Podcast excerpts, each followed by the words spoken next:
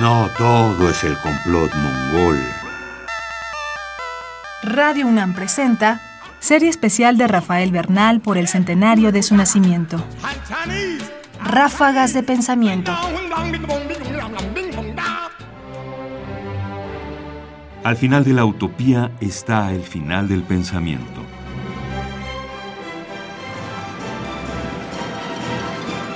Hay plazas que siguen existiendo siempre y se cubren exactamente cuando muere alguno de sus miembros, como son los 3.000 miembros del Gran Consejo, los cuales se ocupan tan solo de pensar. Como llevan 500.000 años pensando, ya han imaginado una respuesta para cualquier situación que se pueda presentar, por más extraña que sea, y todas esas respuestas las guardan en la memoria los recordadores, que tampoco dejan de existir nunca. Como el Gran Consejo ya ha pensado todas las respuestas a todas las situaciones posibles y no se les ocurre ninguna situación nueva, creo que ahora se dedican a la pereza en sus cuevas y no hacen casi nada más que autorizar las cuentas de los contadores.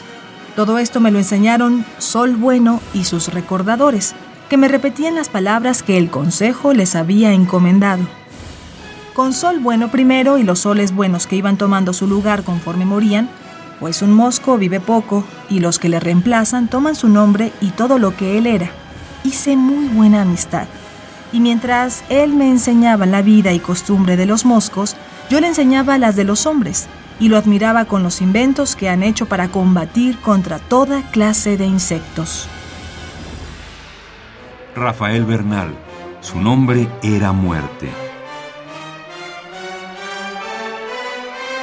Este pasaje de la novela de Rafael Bernal, su nombre era muerte, me recuerda las utopías renacentistas.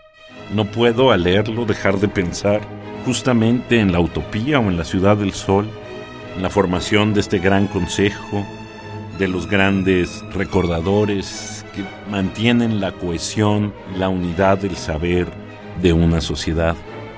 Pero quizás la diferencia entre esta gran utopía del Renacimiento y esta extraña utopía que imagina Rafael Bernal es el hecho de que el Gran Consejo se aburre, que ya ha acabado su labor, que ya lo ha pensado todo, que ya ha dado respuesta a todas las cosas y que entonces se dedica única y exclusivamente a la burocracia, es decir, a aburrirse y a firmar de vez en cuando algunos papeles. Uno puede creer que en efecto en algún punto el destino de una utopía tendría que ser necesariamente ese. Cuando todo el saber y todas las respuestas están dadas, entonces solo queda firmar papeles y aburrirse.